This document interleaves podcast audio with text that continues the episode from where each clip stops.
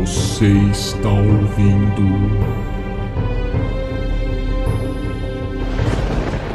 Zeus me livre.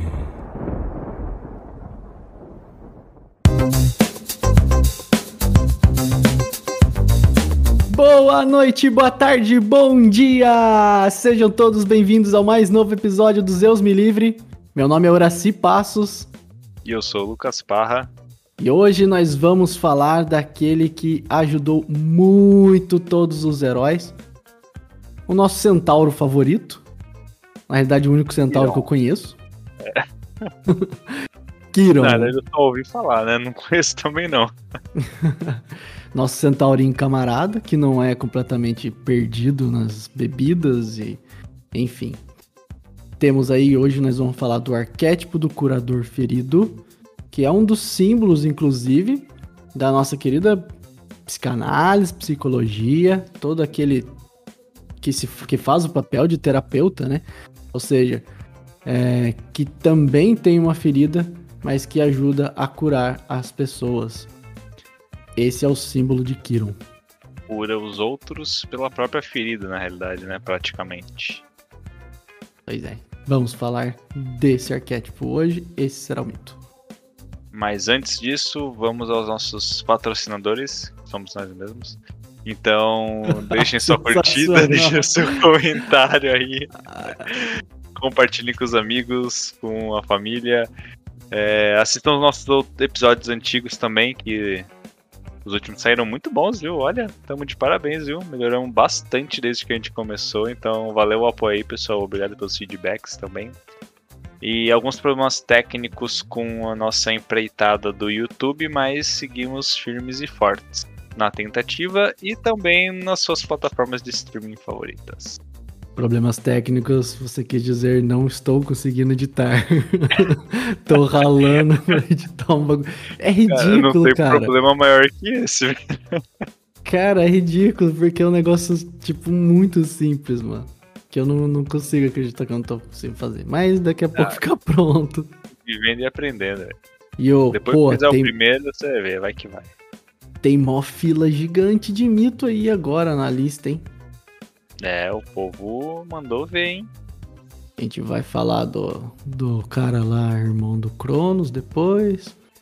Enfim, É, não, pode, não pode o falar. dele. Kairos.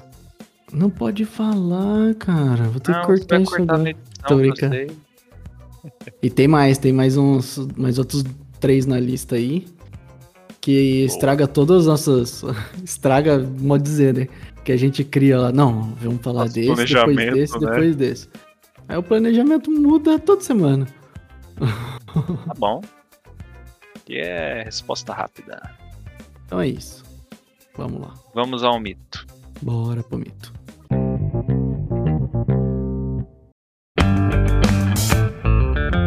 Cara, Kiron, gostei desse mito. Apesar de ser um mito curto, tem alguns símbolos ali escondidos. Eu ainda acredito que eu não, não consegui é, achar. Não, não vou falar todos, porque todos a gente não vai achar mesmo, né? Mas sim. Isso é muita coisa. pegar algumas coisas ainda desse mito, mas quem sabe a inspiração desce agora que a gente estiver fazendo. Uhum. E aí, pra começar a história de Kiron, é, a gente já tem duas versões. Uma versão é, seria um grego mais arcaico, e a outra versão já é um grego clássico, né, que dizem que seria uma cópia, né, contada de acordo com a, com a população mais nova, assim, da primeira versão do mito. Transformação. Uma transformação. É, porque os mitos fazem isso mesmo, né? Cada região eles criam de um jeito, contam de uma forma. Quem conta um conto aumenta um ponto. Você nunca ouviu essa? Já, vai. Você acha? Nós estamos mudando tudo aqui também quando a gente conta. Óbvio. Tô aumentando tudo.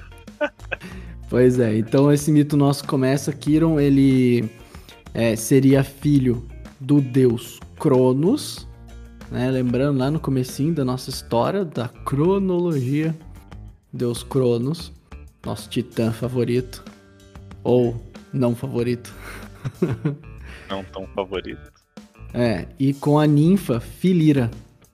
Né? Então, o Cronos ele era marido de Reia e para poder Aí também tem, tem uma pequena mudança, assim. A primeira é que ele estava tendo uma relação com Filira, que era a ninfa, e aí Reia pega ele.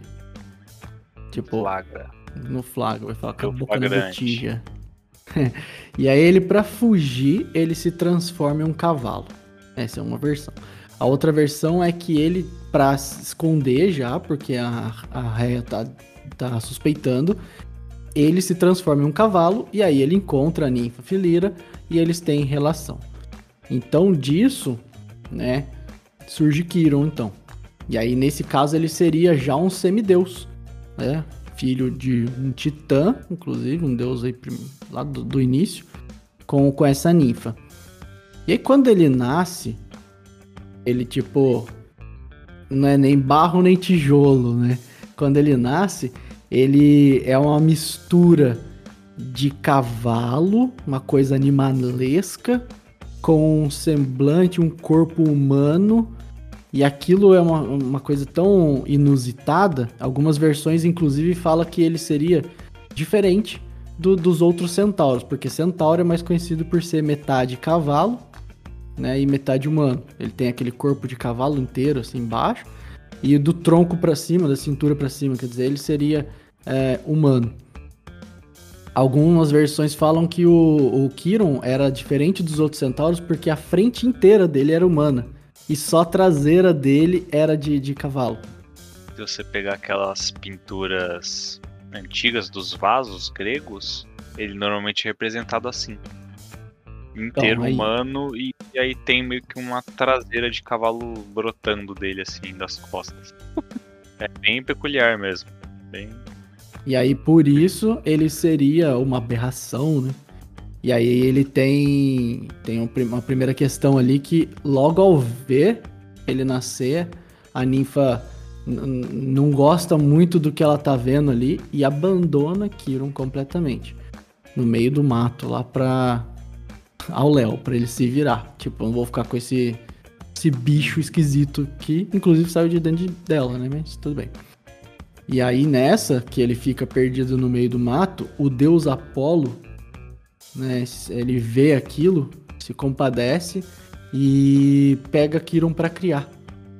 Então Kiron acaba sendo criado, que foi uma puta sorte, né? Digamos, convenhamos, né? Foi uma puta sorte. É, então. Ele vai ser criado por Apolo e sua irmã gêmea Artemis. Então ele é meio que criado por dois deuses. Ele já é um semideus. Ah, eu não contei a segunda versão do, do nascimento dele, né?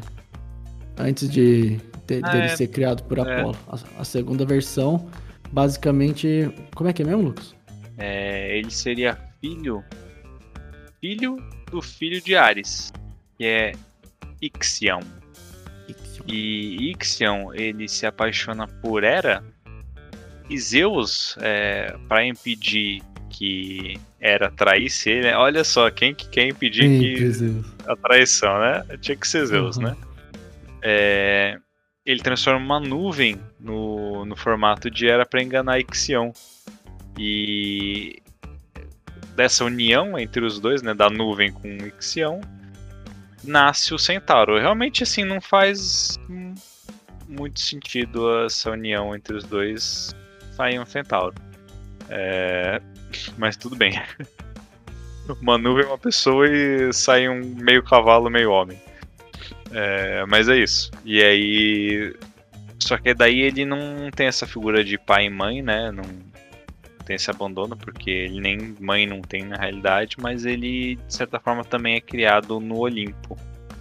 E no caso do, da outra versão em que ele é adotado pelo Apolo e Artemis, ele também ele é levado para o Olimpo e é criado lá.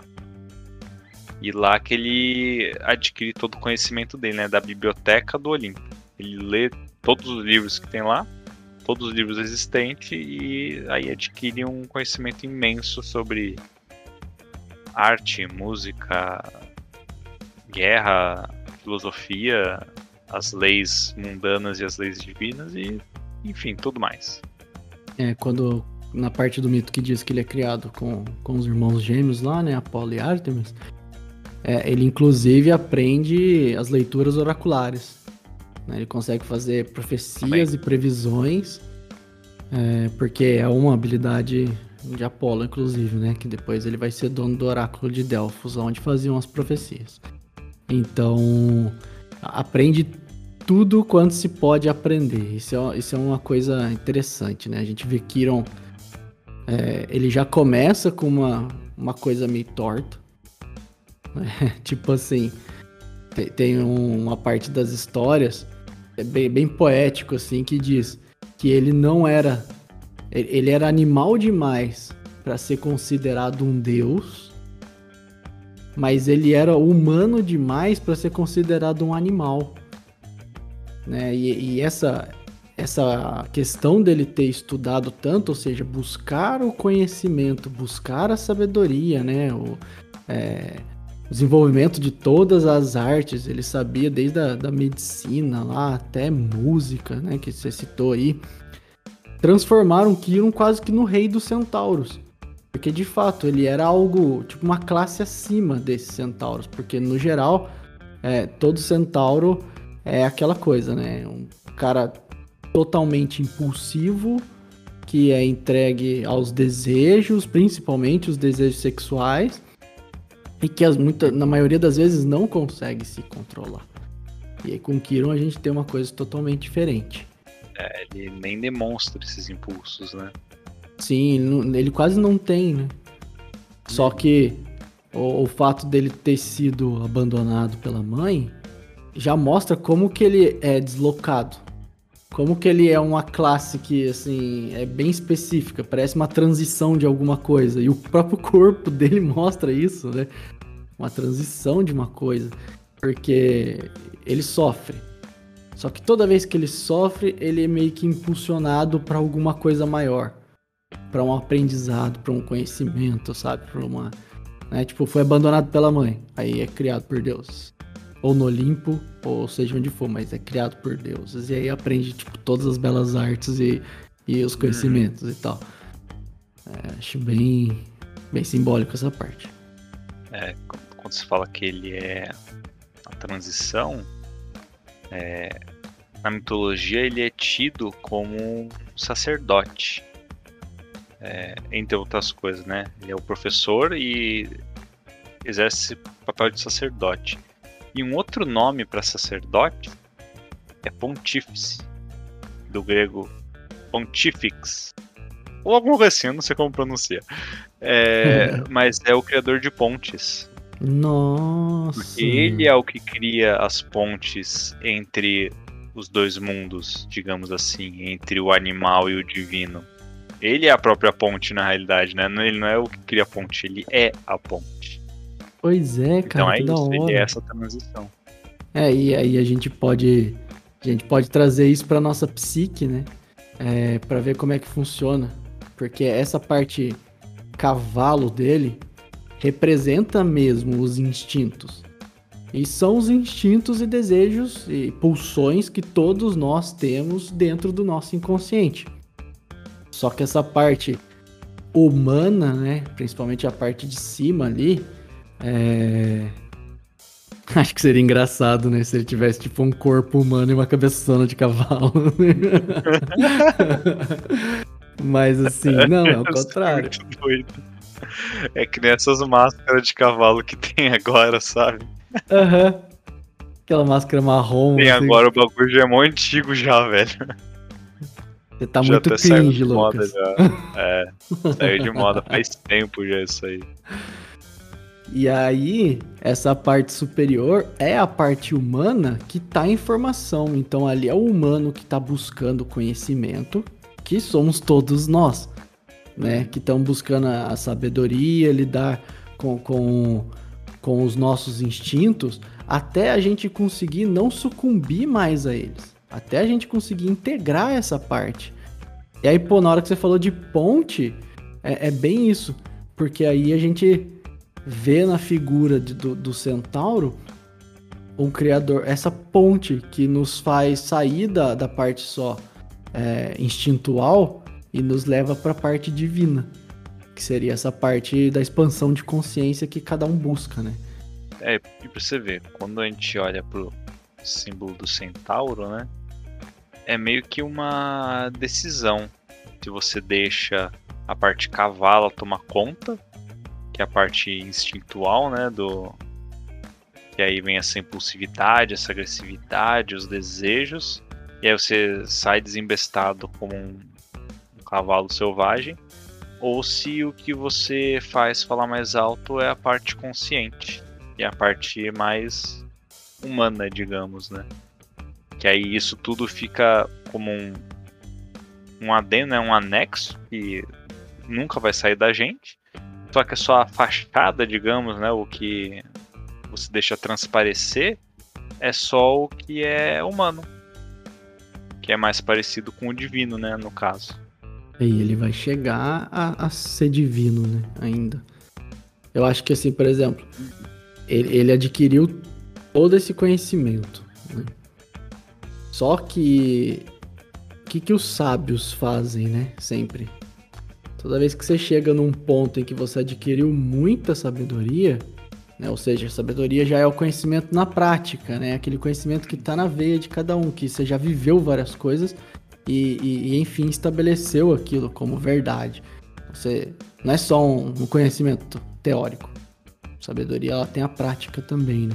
E aí, por, até por ele sofrer algumas é, tribulações aí pelo caminho, ele tem a vivência, os sofrimentos e tal, e tem o conhecimento ali. Aí ele chega nessa sabedoria. O que, que você vai fazer quando você tem essa sabedoria? Vai ensinar. Né? Não é à toa que ele vira mestre e tutor de vários dos nossos heróis, inclusive. Né? Então, é. tem uma lista gigantesca lá de, de heróis, mas só pra gente lembrar o nosso amigo Jazão, que a gente contou Jazão. em episódios anteriores aí. Ele foi um dos que foram criados por, por, por pelo Kiron. Uhum. A gente tem Aquiles, cara, que é bem conhecido. É, né? Teseu. A, também é Teseu. e aí Ajax e até o próprio Hércules.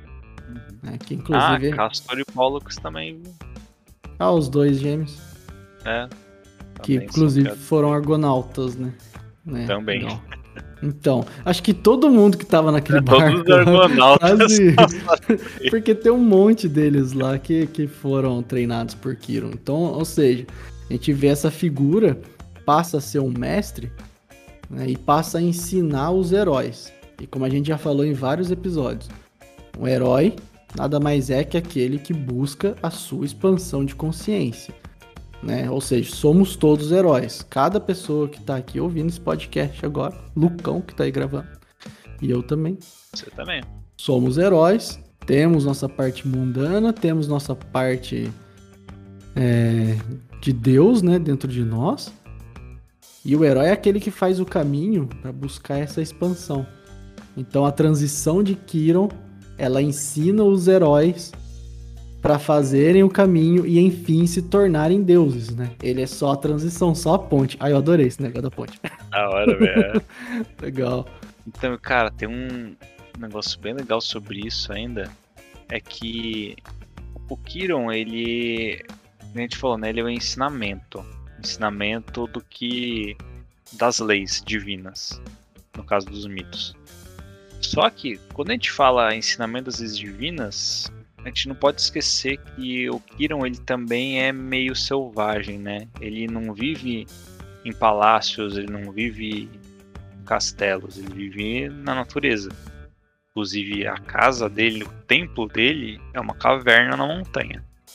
O que significa na prática, então? Não é um ensinamento dogmático. Ele não ensina formas ele ensina, cada um tem o seu caminho também. Dentro dessa busca de autoconsciência, de autoconhecimento, não é uma receita de bolo, não são respostas prontas e um caminho certinho para ser trilhado. É, ele ensina que cada um tem que trilhar o seu próprio caminho, da sua própria forma, E tem algumas coisas que ajudam a gente nesse meio do caminho. E aí sim são coisas assim gerais, né? E, e esses são os ensinamentos do, dos professores, dos mestres, né? Eles não falam exatamente o que a gente precisa fazer. Eles deixam em aberto para o próprio aluno descobrir seu caminho. Então o Kiron também é isso, não é a formalidade e não é algo formatadinho, bonitinho. É algo que vem da natureza também, né? E a natureza é única para cada um. Afinal, cada um é único já, né? Então o caminho de cada um só pode ser único também. É, o, e ele tem um vasto, uma vasta gama ali de conhecimentos, né? Que vai de música até medicina, que seria tipo uns negócios bem opostos, assim. Uhum. Mas ele ensina cada um dos heróis justamente o que é o forte daquele herói. Ele ajuda a despertar em cada um deles é, o que é de mais. o que já é da individualidade de cada um. E o que eles precisam também, né? De certa forma. É, e aí é interessante, porque o mestre ele vai ensinar aquilo que a pessoa precisa, a pessoa também vai absorver o que ela, o que ela precisa ali para crescer, e por isso que o caminho é, é, bem bem distinto, né? A gente não pode comparar heróis, tipo, o caminho com o seu, mesmo fazendo os seus mil serve para mim de um jeito, serve para você de outro. E, e, assim vai ser com cada um, porque a gente tem uma psique, é incrível. É a capacidade que, que existe de, de absorver símbolos, de viver coisas, entender, interpretar tal. É, inclusive, cada pessoa que ouve esse episódio faz um comentário completamente diferente, assim, da, da outra, né? Por quê? Porque a gente já é, já somos, né, seres individuais. Só que a gente não entendeu isso ainda, né? O que esses mestres vêm tentando ensinar, que é o que Kiron passa para os heróis, né, que eles vão se tornar únicos, é que assim, que nós já somos esses indivíduos únicos. E, e, a gente fica o tempo inteiro querendo viver sociedade, sendo aceito pelo coletivo, fazendo as coisas que são aceitas socialmente, padrão e tal. E, e às vezes não é para você aquilo. Né? Não é. Então você precisa se conectar de novo com a sua essência. Que aí é o fato do Kiron morar numa caverna, estar tá em contato com a natureza, estar tá ali sempre no meio do mato, mas ter essa sabedoria ancestral que é absurda, né? E, e que vem do inconsciente de todo mundo. Por isso que ele mora numa caverna, inclusive. Ele, ele tá ali para despertar o, o, o de melhor que tem no inconsciente de cada um. E aí cada um que faz seu caminho.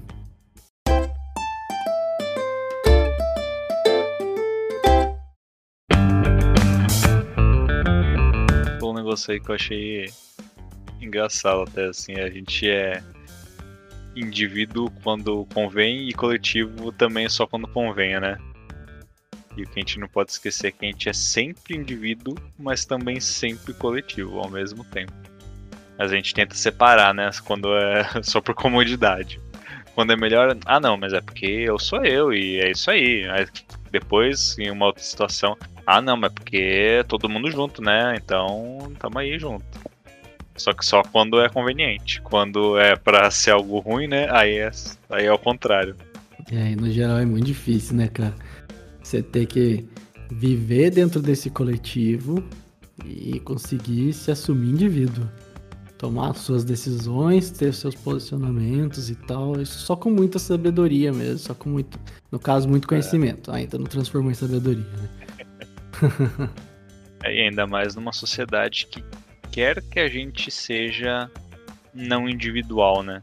Não quer que a gente seja uma, algo diferente, né? Quer que a gente seja uma média, algo posterizado, né? Todo mundo no mesmo formatinho, usando a mesma forma, mesmas roupas, os mesmos gostos. Então, ser um indivíduo nesse coletivo é um desafio mesmo, cara. Porque é o coletivo a todo momento te forçando para fora de si mesmo. E aí achar esse balanço, né, entre como ser você mesmo e ainda conviver em sociedade é difícil, cara. Não é, não tem resposta simples para isso e não tem regra geral para todo mundo. E é por isso que é trabalho de herói, né? Que é o que a gente tá trabalho tá falando. Cada um é o herói de si mesmo, é o herói de sua própria psique. É o herói que vai buscar despertar de suas habilidades e ser o indivíduo que veio para ser. Né? Então aí a gente tem a correlação de por que o Kiron, né, a gente falou lá no comecinho, ele tem, ele representa esse símbolo do, do curador, a gente vai explicar já por que ele, que a gente chama ele de curador ferido. Mas assim, ele é uma representação, inclusive, dos terapeutas, canalistas, psicólogos e tal, porque são todas aquelas pessoas que ensinam o indivíduo a ser quem ele é. Vai ajudando o indivíduo a ser quem ele é, da mesma forma como Kiron fez com cada um dos heróis. E é por isso que esses símbolos eles vão se correlacionando, porque os heróis somos nós, né? Então, e os psicanalistas são Kiron, assim. E Sempre bom vai... ter um Kiron na nossa vida, né? Sempre bom. E, e, desenvolver coisas que, que é da sua natureza, né? Que é o que a gente falou, da sua individualidade. Tentar, porque a neurose basicamente é o quê? É quando a gente tem uma individualidade que nos impele para alguma coisa e a gente quer seguir o que o coletivo está dizendo né, em detrimento dessa nossa individualidade. É difícil mesmo, né? E aí a gente vai viver nessa neurose porque a gente queria só ser nós mesmos, mas não tem coragem, né? Não, não foi o que, o que aprendeu dentro da família e tudo mais, e aí fica difícil. Cara, como sempre, o ser humano sendo um ser dual, né? Ao mesmo tempo que a gente quer nossa individualidade, a gente também quer pertencimento a um grupo. Então a gente vive nessa briga interna entre ser eu mesmo e fazer o que é preciso para ser aceito pelos outros. Porque normalmente são coisas concorrentes. E se você pensa em você, você não está pensando nos outros. Só que se você está pensando nos outros, você não está olhando para você. E aí? Maldita dualidade. Desde sempre. Se você descobrir como é que a gente equilibra isso daí, você me avisa, tá? Que eu tô tentando há um tempo. Mitos. Mitos. É, boa, boa, boa. Assistindo, aliás, assistindo não, ouvindo e também assistindo no futuro, né? Todos os episódios do Seus Me Livre. Você tá muito jabá, cara. E o pior é que a gente tava conversando. O meu jabá sobre nós mesmos é de graça, né, cara? Então. Ué, nós não somos nossos patrocinadores, é, depois que a gente falou. Nossos então, patrocinadores, nossos produtores, nossos diretores editores e tudo mais. Roteirista, inclusive. É, Mas o, a gente tava conversando antes de começar a gravar, dizendo que nossos episódios não estavam mais falando muito de, de psicologia, né? Da mente, não sei o que tal. Olha aí. Acabamos de cair ah. no episódio que ficou é completamente imerso. É só falar que resolve. Verdade, tudo ligado, né? Bom, vamos seguir com a história de Kiron. Vamos, vamos nessa. Pois bem, é, é a segunda parte dessa história que a gente tem é, é o modo então como ele se tornou esse curador ferido, né? Porque diz a lenda, ah, trazer assim, diz o mito que reza a lenda, reza a lenda é muito bom. Então o mito traz pra gente que assim Hércules, depois de ter realizado o seu quarto trabalho, obviamente já tinha sido criado por Kiron, ele resolve ir visitar Kiron lá na caverna onde ele morava, junto com os outros centauros. Não sabemos bem, né? Tipo, a história não deixa muito claro, cada um tem uma, uma versão, mas basicamente o que aconteceu? Hércules ele pediu para tomar um vinho, e era um vinho que inclusive tinha sido dado por Dionísio. E esse vinho ele não estava completamente maturado, só que era Hércules. E aí o cara foi lá e pegou o vinho para ele tomar. Quando abriu, aquele cheiro do vinho se espalhou. Né? E aí, de novo, a gente tem um instinto dos centauros que não são Kiron. Que eles são movidos basicamente por bebida e sexo. Né? É, correm atrás das ninfas o dia inteiro.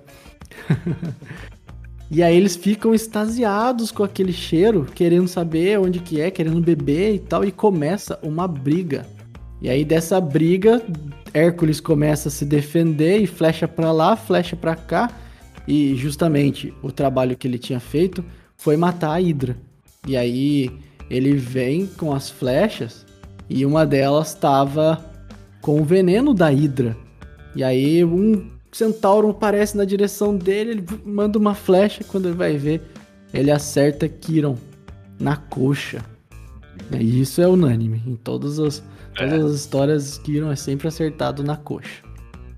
Alguns dizem que foi um, não foi o veneno da Hydra, foi até um veneno que o próprio Kiron tinha criado para ajudar o Hércules a, a, matar, a fazer o trabalho lá e tudo mais. Enfim, final das contas é que o próprio Hércules fere aquele que estava ajudando ele, né? Só que o Kiron, dentre todos os centauros, ele ainda é um semideus. Então ele é imortal. Ele tem essa imortalidade. E aí ele fica com uma ferida na coxa que nunca cura, porque sempre que ela vai, vai degenerando, ele vai se regenerando por causa dessa imortalidade. Então ele sente dores terríveis. E é. Como é que é? Tipo, a pedra no sapato, assim, é aquele calcanhar de Aquiles, né? É, é onde ele é pego. Ele sempre sente essa dor e ele tem que conviver com essa dor por muito tempo. Inclusive, é, muitos dos do, das ervas, das poções e coisas para cura que ele inventou foi justamente para poder quando ele tentava descobrir uma cura para, para a própria dor, né? E ele nunca foi bem sucedido nisso. Então daí surge a expressão então que ele é esse curador que é ferido. É que ele não consegue usar as habilidades dele para curar ele mesmo, só os outros. É, e é muito é, é muito interessante porque assim, num, num consultório, quando a gente está fazendo atendimento com o cliente, é, que a gente faz a projeção, tem transferência, tem contra-transferência, tem hora que a gente tem que pontuar uma coisa de uma maneira mais incisiva, tem que fazer, não é que tem, a gente vai aos poucos levando a pessoa a enxergar coisas que ela não queria enxergar, né? ver sombras que ela não queria ver. E às vezes quando você pontua uma questão para ela, primeira coisa que ela faz é se defender e ela te ataca. Né? Então pode ser até esse símbolo que a gente tem ali, o Hércules ferindo o próprio Kiron, que é aquele que o ensinou. Né? Porque sempre aquele que vai passar o conhecimento e ensinar, em algum momento, ele vai esbarrar nos nossos valores e isso vai doer. E quando dói na gente, nosso instinto vem na frente, sabe? A gente ataca de volta. Nossos mecanismos de defesa entram todos em, em funcionamento, assim. É, cara, muito bom. E quando a gente fala dessa questão de Kiron, eu acho que é legal a gente abordar um tema específico disso tudo, que é a dor. Porque Kiron ele convive com a dor, né? E pra gente, né, no nosso dia a dia, por mais que pareça óbvio falar isso, vai ser muito óbvio. Mas a dor dói. Não é algo legal e, e que ninguém quer conviver. Só que é algo que é inerente à vida. Kiron ele passa a vida em dor. E se Kiron ele é essa transição aí entre o que é impulso, o que é mais animalesco para o que é mais humano e mais divino, isso quer dizer, essa transição ela é dor também. A vida nesse mundo é dor. Só que isso não é de tudo ruim. Apesar de doer, né, que nem eu falei, apesar de isso parecer muito óbvio, é isso que traz uma certa profundidade para nossa vida e para as nossas experiências. Porque se a gente vivesse só em plenitude, a gente seria muito acomodado também.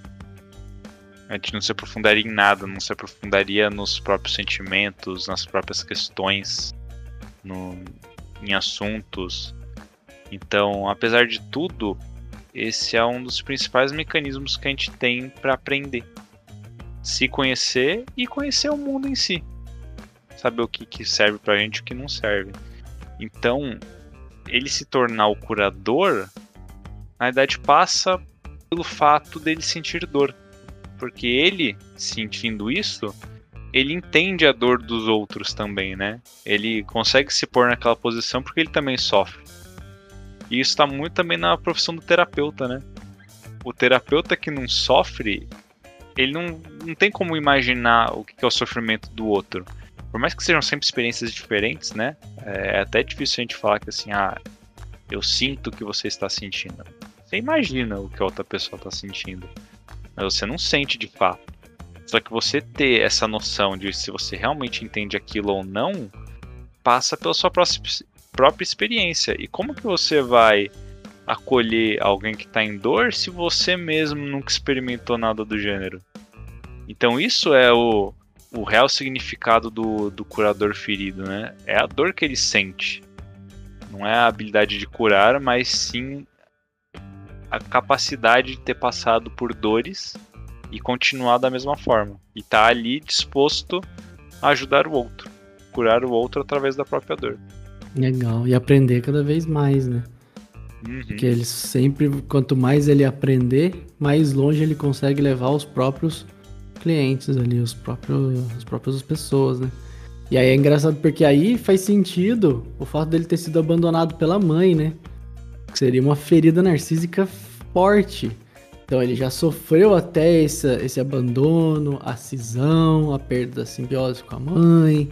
É, ele passou por várias das coisas que, que até hoje em dia é base da nossa psique, pai e mãe, e essa relação aí simbiótica que a gente tem. Outra coisa que, que você falou é, da plenitude, né? Da pessoa estar em plenitude, não ter dores. É, plenitude só vai existir quando existir consciência. Né? Se você acha que você está num estado de plenitude, é, sendo que você ainda não tem, vamos dizer assim, 100% da sua consciência, você não descobriu todo o seu potencial, você só está se enganando.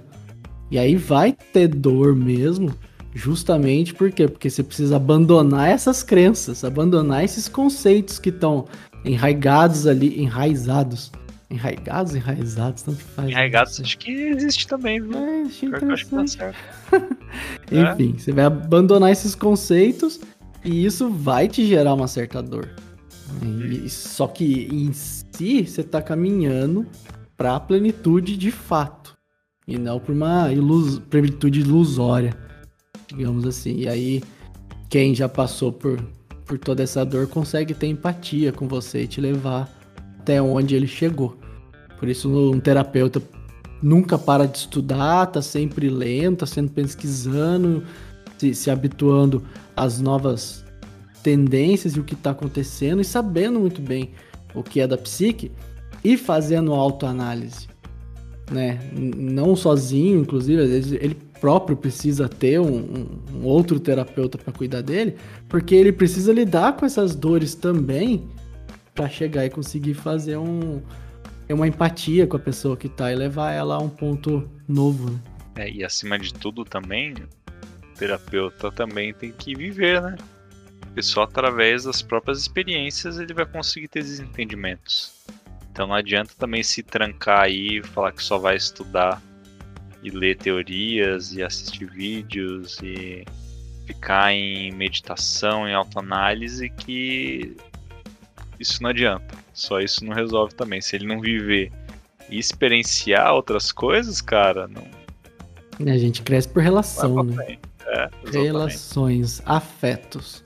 E eu sempre acho engraçado falar isso, né? Porque afeto é afetar o outro. Então, tipo, um soco na cara é afeto. e é um afeto bem dado, inclusive. Afeto bem forte. né? Então, todo tipo de, de coisa, seja ela afetiva, mais afetiva ou agressiva, são afetos. E a gente tem isso nos relacionamentos. Então o outro sempre é um espelho para nós. E o terapeuta nada mais do que é um super espelho que tem inclusive técnicas para espelhar bem, né? E mexer com a gente de uma maneira incrível. Desgraçado. É adaptativo, cara.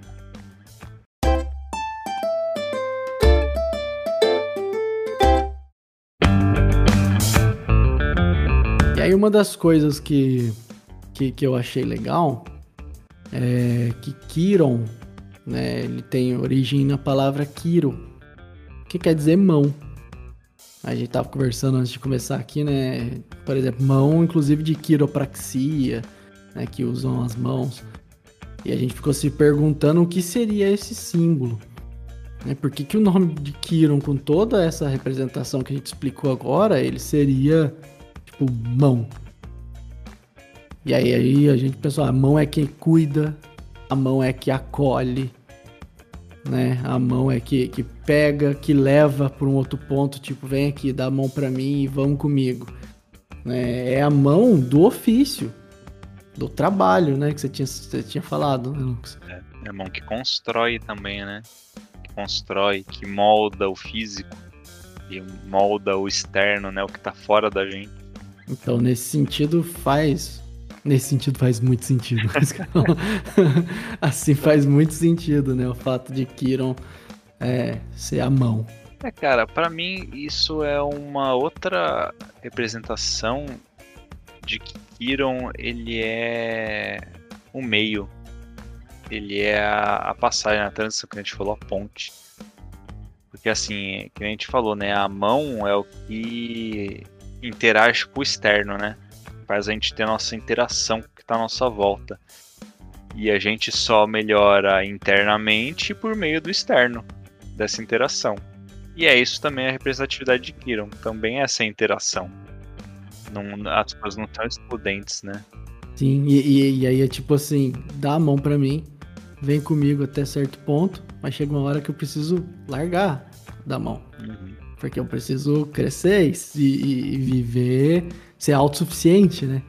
Então tem toda essa representação. Puxa, mão é um negócio interessante, né, cara? É, Inclusive mão que bate, mão Também. que dá o soco lá, o que eu falei do afeto. que afeta. Né? E, inclusive quando precisa, bate mesmo, porque, porque a pessoa precisa ter limites. É, uhum. inclusive a mão que pode massagear e colocar um limite no corpo, fazer a pessoa entender até onde é o limite dela, qual que é o limite do outro, onde que começa a relação, onde que termina. Então é, é legal você ver essa, esse símbolo é, por trás. Cara, tem razão, porque a criança ela aprende os limites dela que ela é um ser separado dos outros também pelo tato, né? Também pelo, pelo sentimento físico e pelos limites que são impostos, né? Que aí ela começa a perceber que ela não é a mãe, principalmente, né? Porque no começo existe essa identificação. A criança acha que ela é a mãe, ela é tudo uma coisa só. E aí quando começa a existir esse limite e ela percebe que as coisas estão longe, né? Que ela consegue tocar outras coisas e se tocar, que começa a perceber que ela é um ser avulso no mundo, né? avulso, mas que está inserido nele também.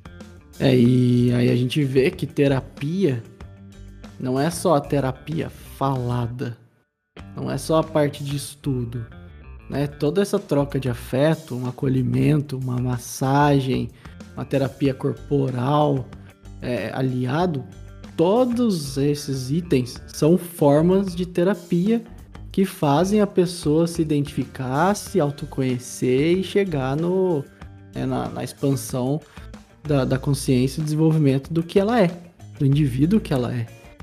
Então, é legal que não fica fechado, é só aquele formato de terapia que a gente está acostumado, que é sentado no divanzinho lá, ou sentado no sofá um diferente pro outro, falando. Não, a gente pode ter, inclusive, as novas formas de terapia que tem surgido hoje em dia, né? Massagens e tudo mais. Uhum. É que nem a gente falou, né? O Kiron ele não é o dogma, ele não é a estrutura, ele é o caminho individual. Ou seja, ele não é uma linha específica de terapia, de análise, qualquer coisa. Ele é o caminho de cada um. E para cada um vai ser melhor de um jeito. Às vezes é algo mais clássico, às vezes é algo mais moderno, às vezes é uma mistura dos dois, às vezes não é nenhum deles. Então, a gente tem que analisar e virar pra entender, viu? É, e o final desse mito, ele é bonito porque, assim, de novo, mostra Kiron se sacrificando, vamos dizer assim, em nome da humanidade. O próprio Hércules, ele chega num dos... Depois que ele termina os trabalhos, ele consegue... Depois de fazer os 12 trabalhos, esse meio tempo ele tava tranquilão, ele vai lá e ainda consegue é, liberar Prometeu, né? A gente falou de Prometeu lá no episódio de Prometeu e Pandora, que estava acorrentado, que foi Prometeu quem deu o fogo do conhecimento para a humanidade.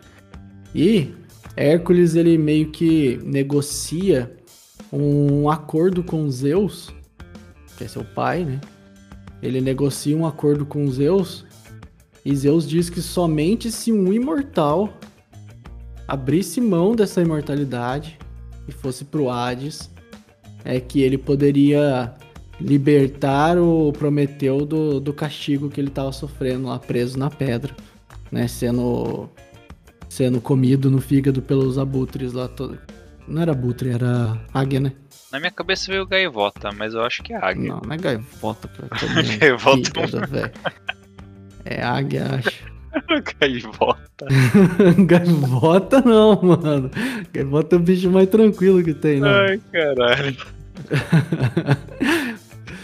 E aí, o Kiron, que depois de muito ensinar vários heróis e tudo mais, né, e de tanto tempo com essa dor que ele carrega, ele chega uma hora que ele resolve fazer esse sacrifício, ele entrega a sua mortalidade para que enfim ele possa morrer e aí nessa morte terminar de uma vez o esse sofrimento que ele passou a vida inteira.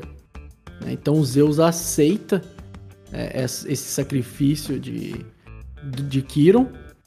Porém, né, como a gente falou lá no começo, a gente não sabe se ele é filho de Cronos, se ele tem aquela questão com Zeus lá, mas Zeus ele se compadece de Kiron e ao invés de deixar ele ir pro Hades, res- ele resolve homenagear Kiron, até por todo todo o trabalho, né, todo tudo aquilo que ele representou de, de ensinamento para os heróis, e ele acaba transformando o Kiron então na constelação de Sagitário.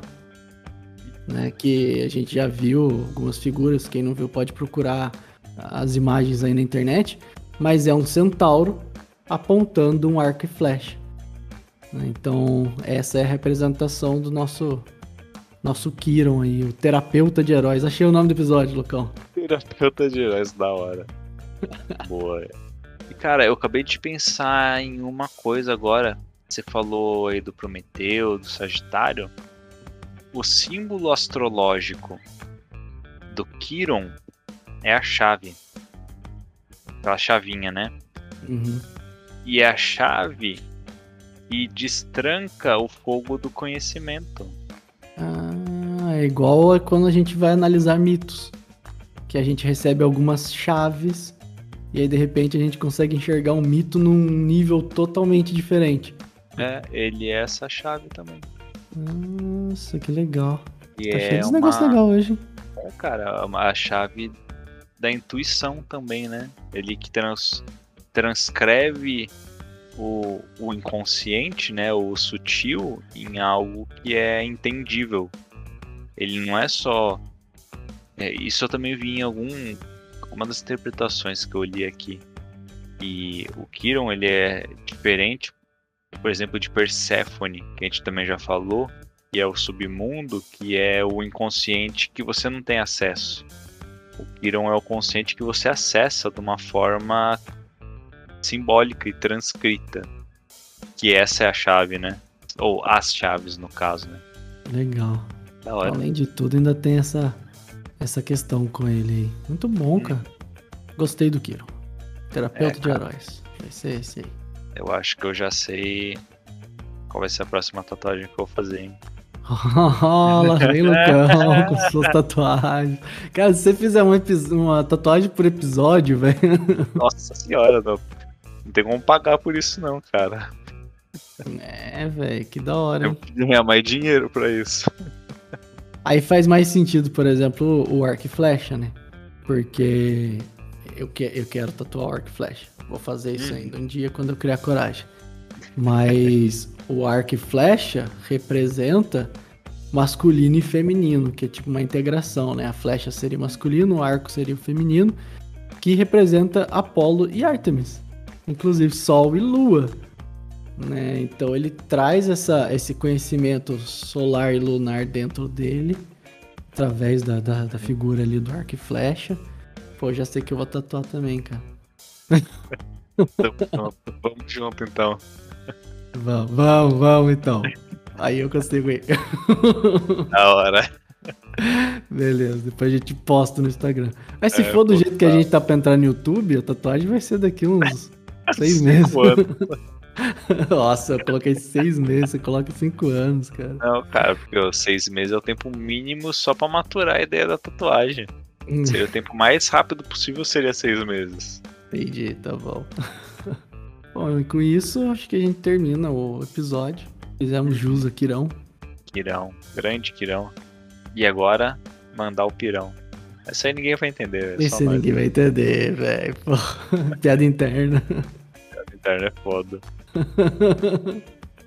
Bom, antes de finalizarmos, então, mais uma mensagem aos nossos patrocinadores. Espero que vocês tenham gostado do vídeo. Não esqueçam de deixar o like, ativar o sininho, comentar e acessar os outros vídeos que, sei lá, devem estar por aí.